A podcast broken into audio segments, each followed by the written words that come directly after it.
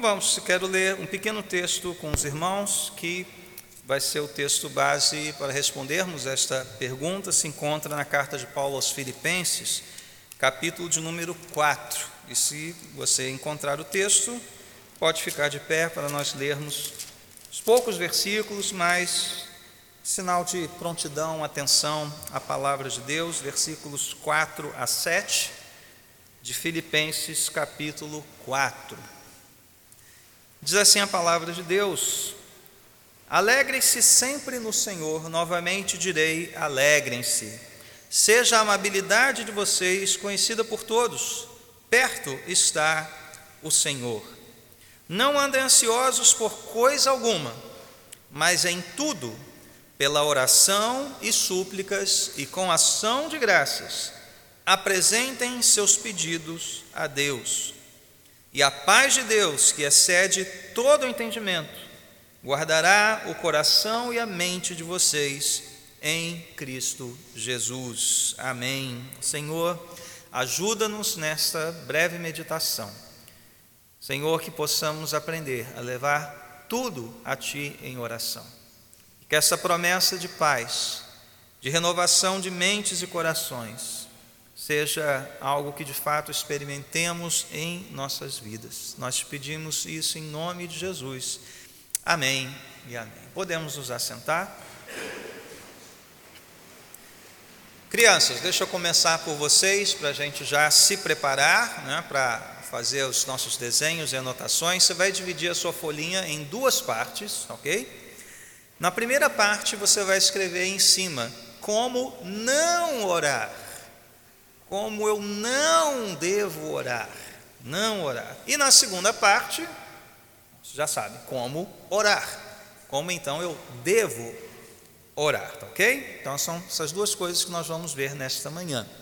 Eu lembro que o bispo Walter sempre quando menciona sua participação em redes sociais, especialmente no Instagram, que tem um negócio, eu nem sei explicar direito porque eu não, não uso muito bem esse negócio que é, um, é você manda perguntas para a pessoa, né? Caixinha, acho que chama isso, é isso mesmo? É. Mandam perguntas para ele, né? Então ele, ele sempre cita o exemplo de uma pergunta que é a pessoa, bispo, eu posso ler a Bíblia e orar sem camisa? Né? E ele cita esse exemplo da pergunta, é, mostrando é, às vezes que é uma coisa bem é, pueril, iniciante, parece que não estão instruindo pessoas na igreja com coisas muito básicas, né, como o beabá da fé, e às vezes a gente fica preocupado com algumas coisas relacionadas a, a, costumes e coisas que a gente ouve por aí, mas que não são, digamos, o coração da vida cristã. Bom, eu não sei quem perguntou e não quero fazer nenhum juízo sobre a pessoa que perguntou. Pode ter sido uma pergunta muito honesta, muito sincera, de alguém que quer de fato servir a Deus com o seu coração, com a sua camisa, se for o caso. Né? Mas é, é, pouco provável que você consiga ler, principalmente no verão do Rio de Janeiro, né, em algum momento do dia, sem a camisa, né, ou com um ventiladorzão, né, o ar-condicionado ligado, aí você vai botar a camisa. Mas não tem problema nenhum, não é um sinal assim de, ah, estou desrespeitando aqui a, a palavra de Deus. Mas, bom, sem julgar a pessoa, mas é, é, veja a preocupação, né? pessoas querem saber como nós devemos orar. Lembra o domingo passado? Essa foi a grande pergunta dos discípulos, o grande pedido dos discípulos a Jesus: Senhor, ensina-nos a orar. Sendo que eles viram Jesus curar enfermos, andar sobre as águas, multiplicar pães e peixes. Em nenhum momento eles pediram, Senhor, ensina a gente a fazer esse negócio aí. Vamos lá, isso aí está muito legal. A gente quer matar a fome do mundo, né? Fazer. Não, eles pediram, Senhor, ensina-nos a orar. A vida de oração de Jesus chamou a atenção daqueles discípulos que eram judeus piedosos. Eles oravam, oravam como aprenderam a orar na sua vida de discipulado judaico. Mas algo chamou a atenção na vida de oração de Jesus, certamente a sua atitude a orar, como ele orava, as palavras que ele usava, a sua postura de corpo e de alma na oração. Então é isso que nós queremos ver nesta manhã. Mas, tal qual o catecismo, se você tem o catecismo e ler o comentário ah, do. Ah, vou tentar pronunciar o nome dele, Tabit Aniwabli, deve ser isso, Aniwabli, né? ele é africano, então esse nome. Ele, ele começa o seu comentário no catecismo mostrando como nós não devemos orar, como que atitudes são reprovadas por Deus.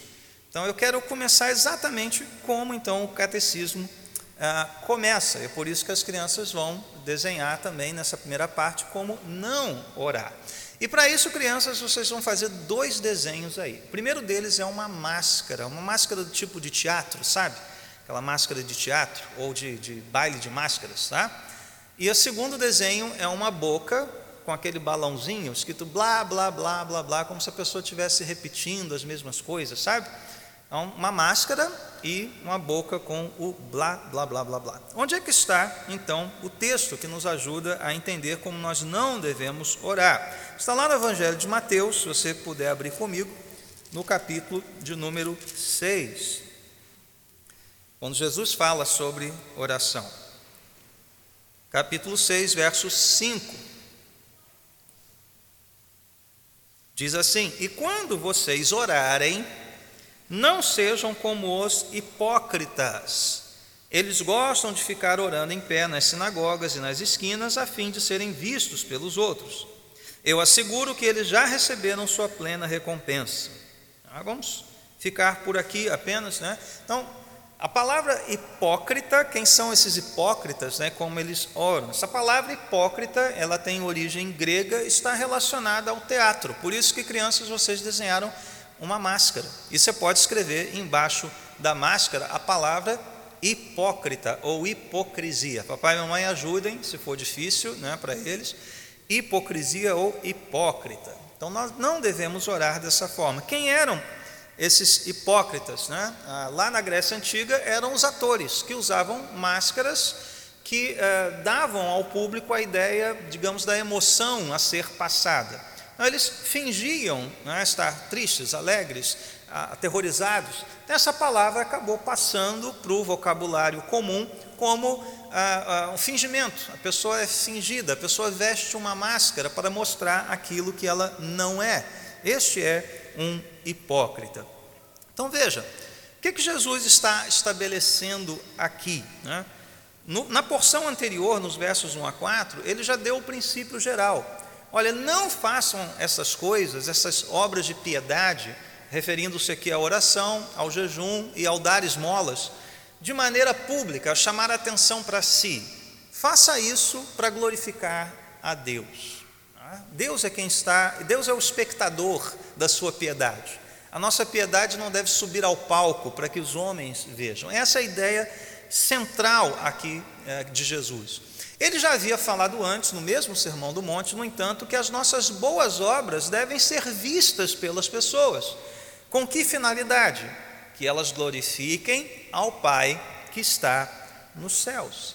Então veja, nossas boas obras devem ser públicas para que o mundo veja e glorifique a Deus. Mas a nossa piedade, nossa devoção deve ser privada para que nós não nos vangloriemos dela. Então, por que manter secreta a piedade? Para que a glória seja dada a Deus e não a nós, não aos homens. E por, por que manter as boas obras públicas? Para que os homens glorifiquem a Deus. Perceberam que nas duas coisas o que está em jogo aqui é a glória de Deus. Vendo as boas obras, vão glorificar a Deus, mas mantendo a nossa oração no secreto, sem querer se expor, Deus também vai ver e será glorificado da mesma forma. Qual é a motivação do hipócrita?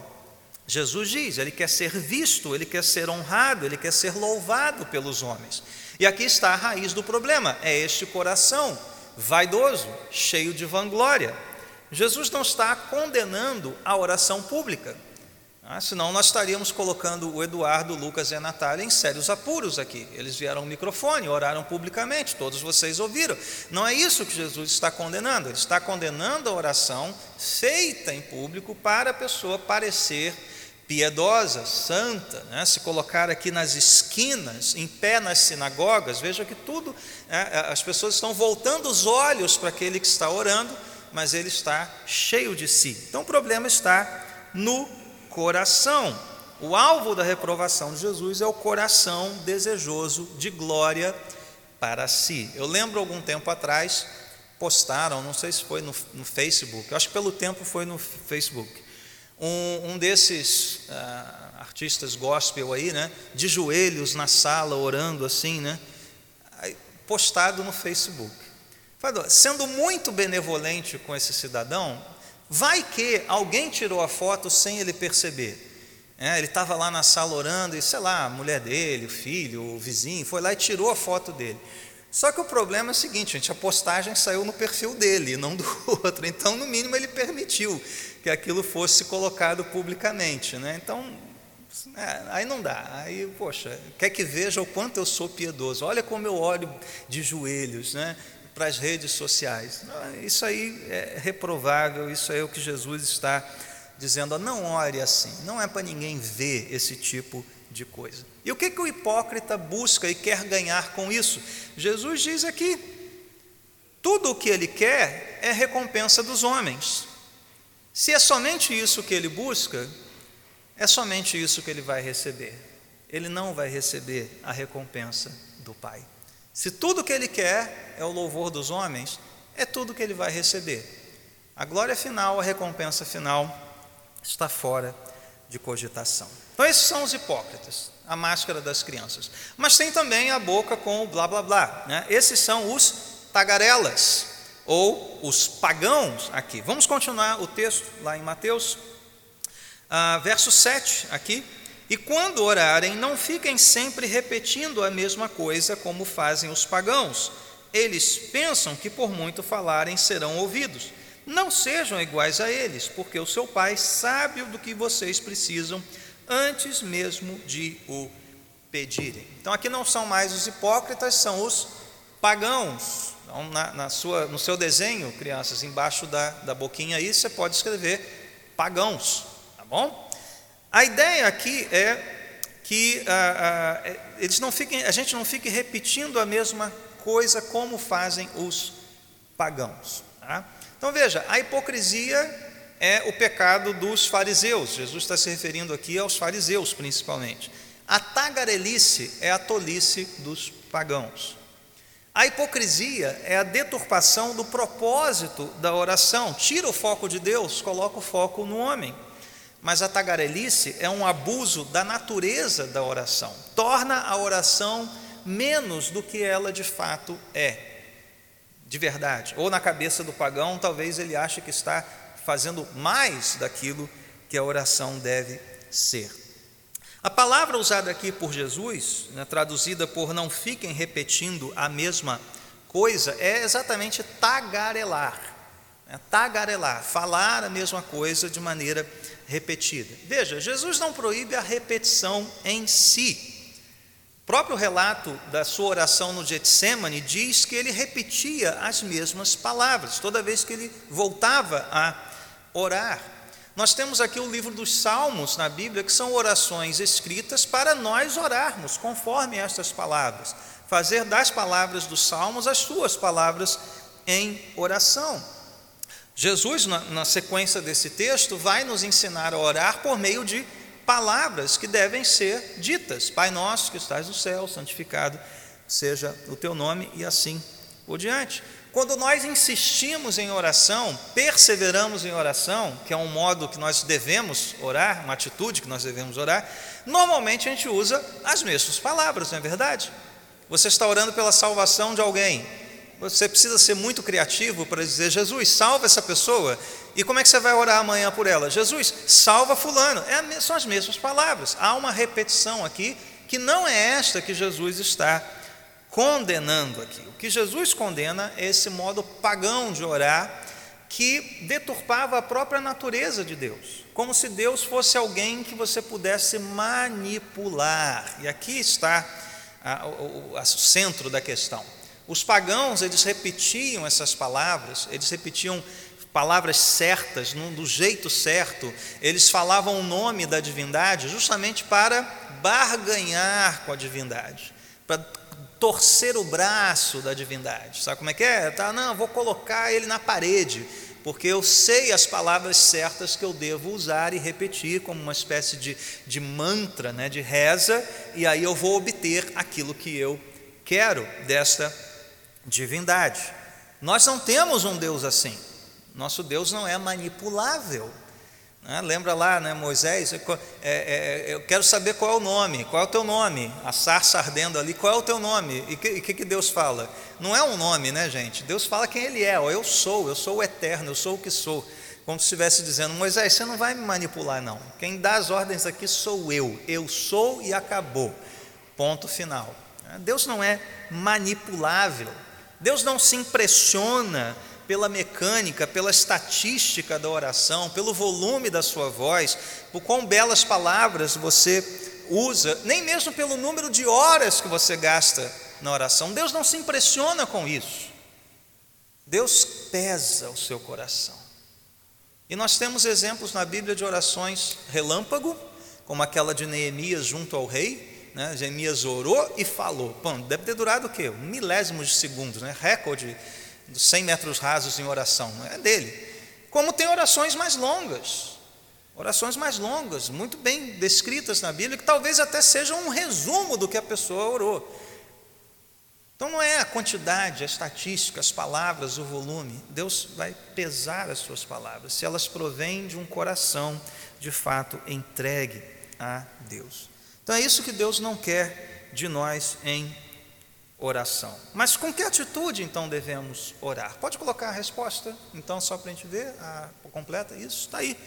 Com amor, perseverança, gratidão, em humilde submissão à vontade de Deus, sabendo que por amor a Cristo, Ele sempre ouve as nossas orações.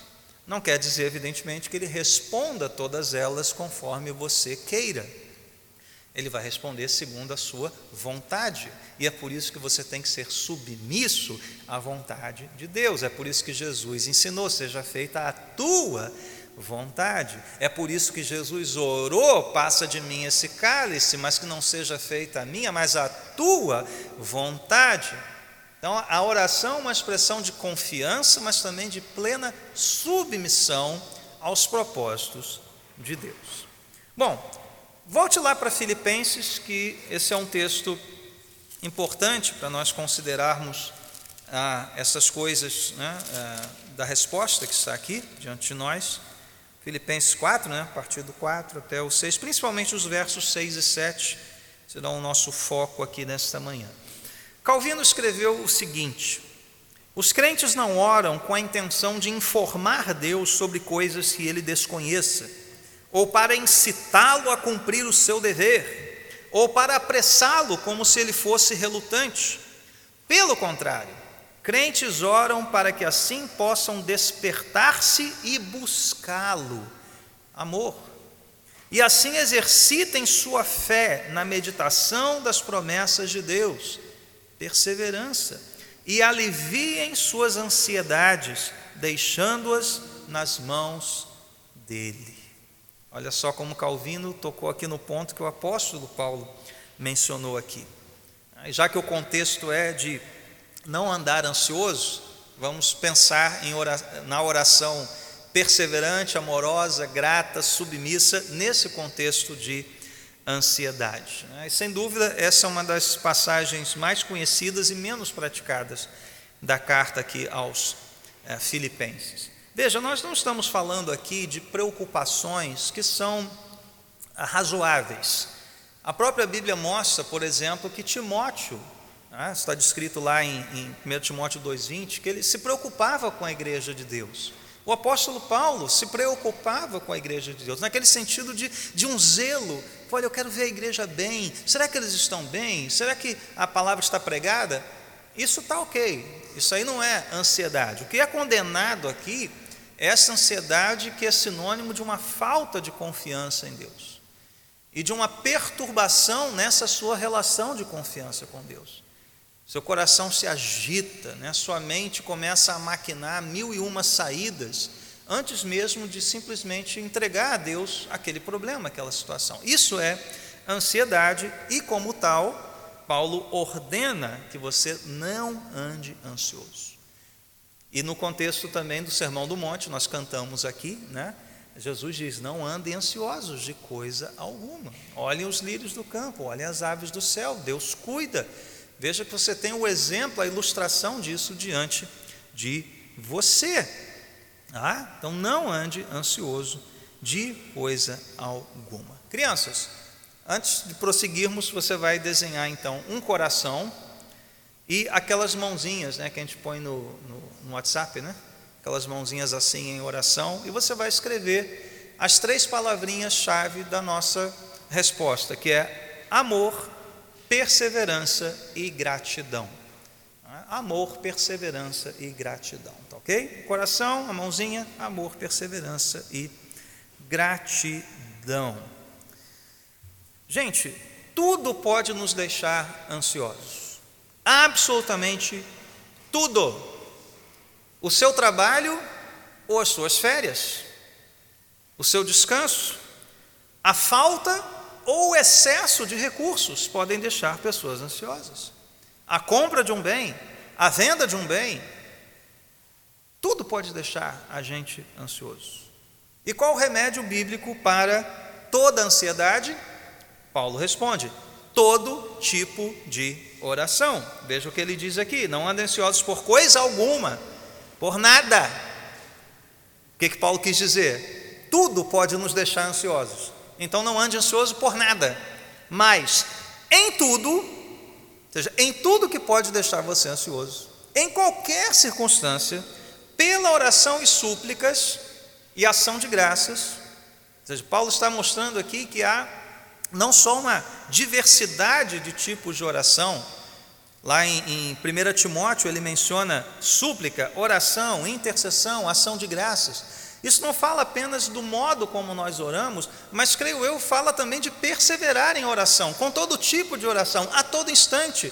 Há momentos de súplica, há momentos de intercessão, há momentos de ação de graças. Em todas as coisas, nós estamos colocando diante de Deus o que está em nosso coração, em toda circunstância, apresentarmos pedidos a Deus.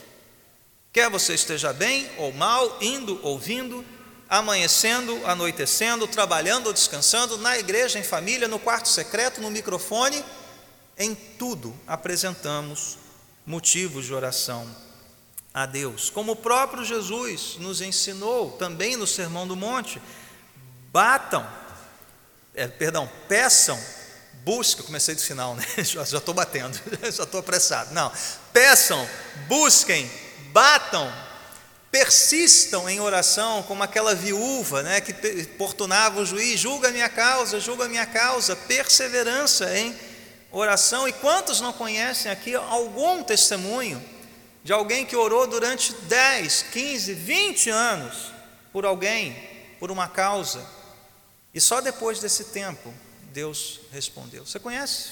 Tem algum testemunho desse? Olha aí, viu? É? Por que vai ser diferente conosco?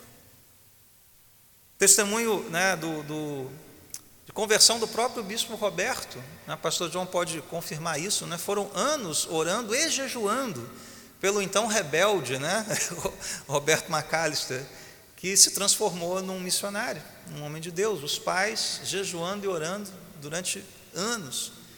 Nós temos o testemunho, Pedro lembrou de George Miller, né, famoso é, é, é benfeitor inglês, né, construiu orfanatos, no final de sua vida, dezenas de milhares de crianças foram atendidas, e ele colocou no seu coração não depender de ninguém, não pedir nada a ninguém, a não ser a Deus em oração.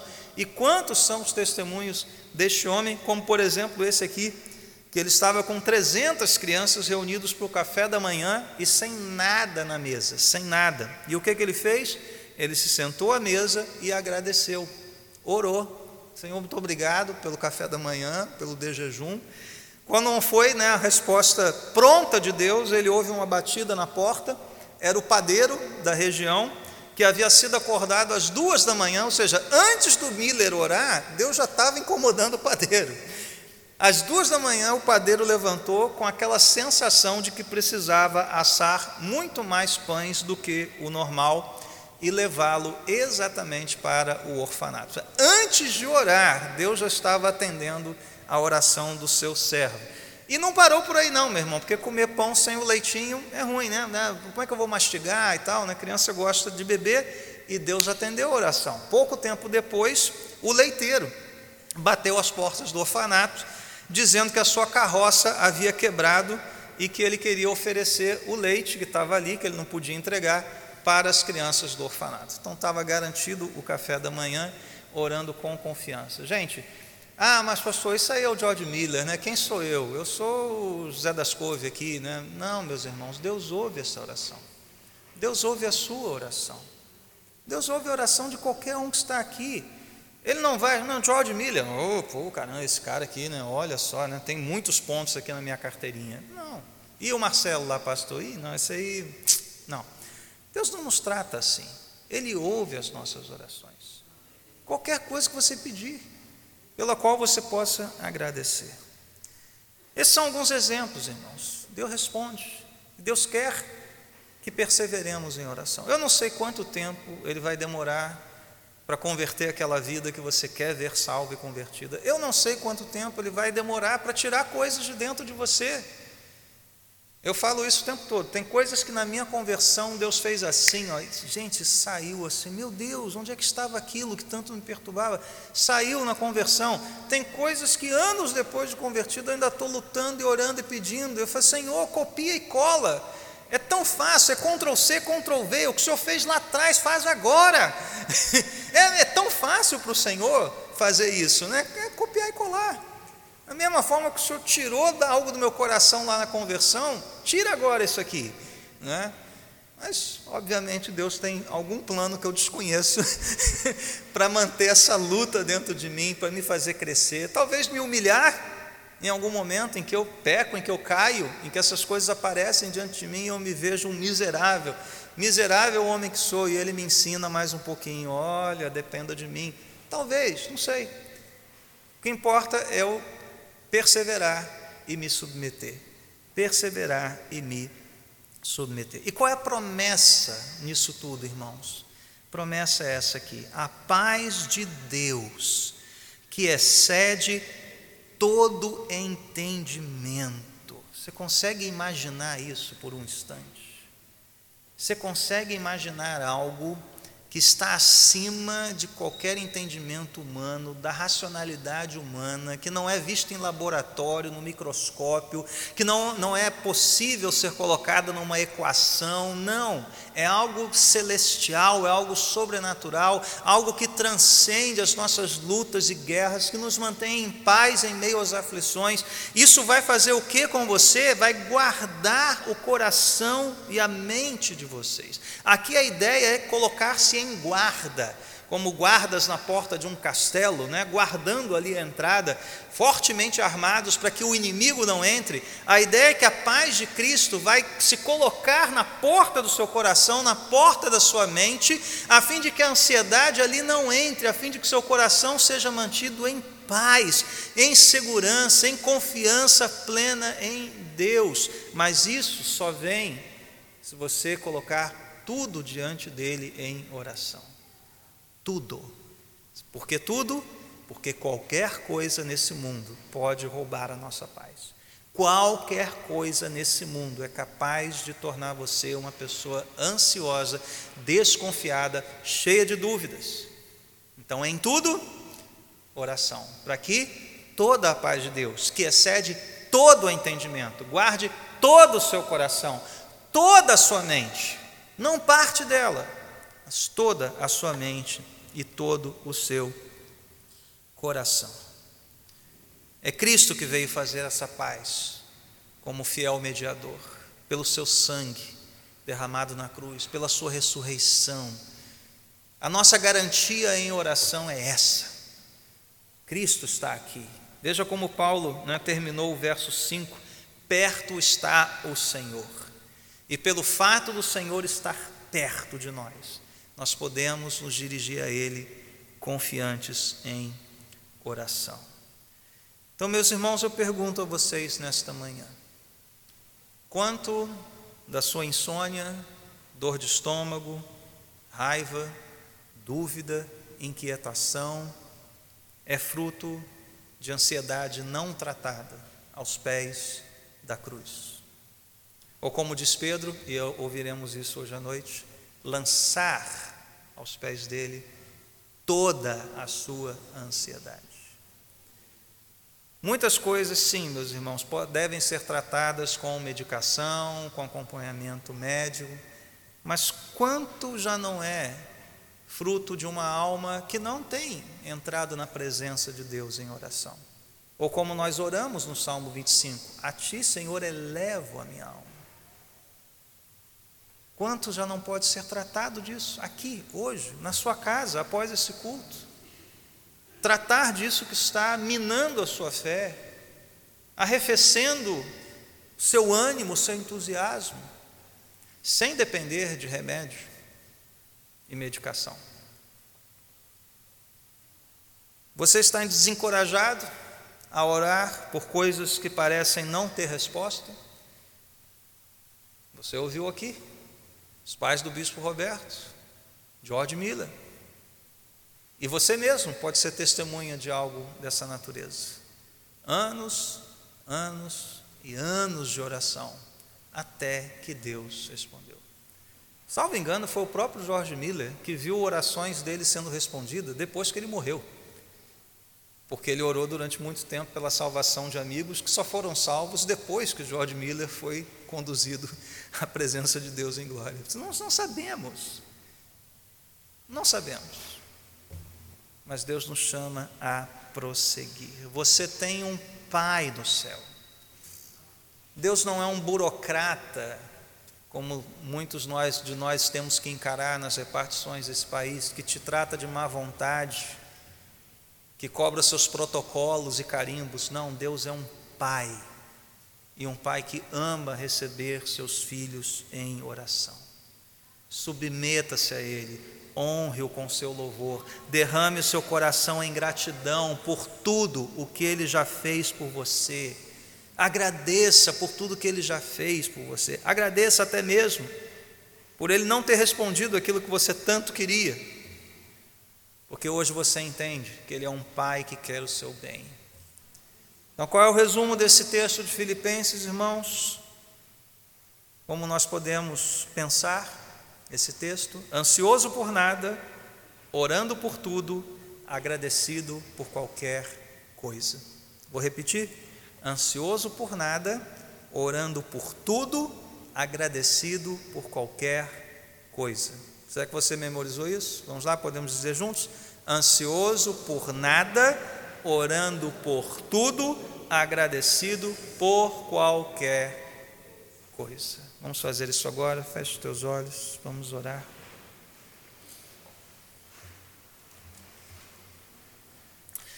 Deus e Pai, aqui estamos nós mais uma vez nos dirigindo a Ti. Isso não é um peso para nós, isso é uma alegria. As nossas almas, Senhor, são elevadas ao Rei do universo, ao Senhor da glória ao dono de todo ouro e prata, ao soberano Criador, Redentor, Santificador de nossas almas. E esta é a confiança que temos, que por meio de Cristo, pela obra de Cristo Jesus, nosso mediador, nós podemos entrar no trono da graça. É por amor a Cristo que tu nos ouves, ó Pai, e é por meio de Cristo que nos dirigimos a Ti. Nada temos a oferecer-te, nossos méritos não podem ser invocados, nossas realizações, muito menos. Nós somos como pedintes, carentes, de mãos vazias, em tudo dependendo de Ti, Senhor.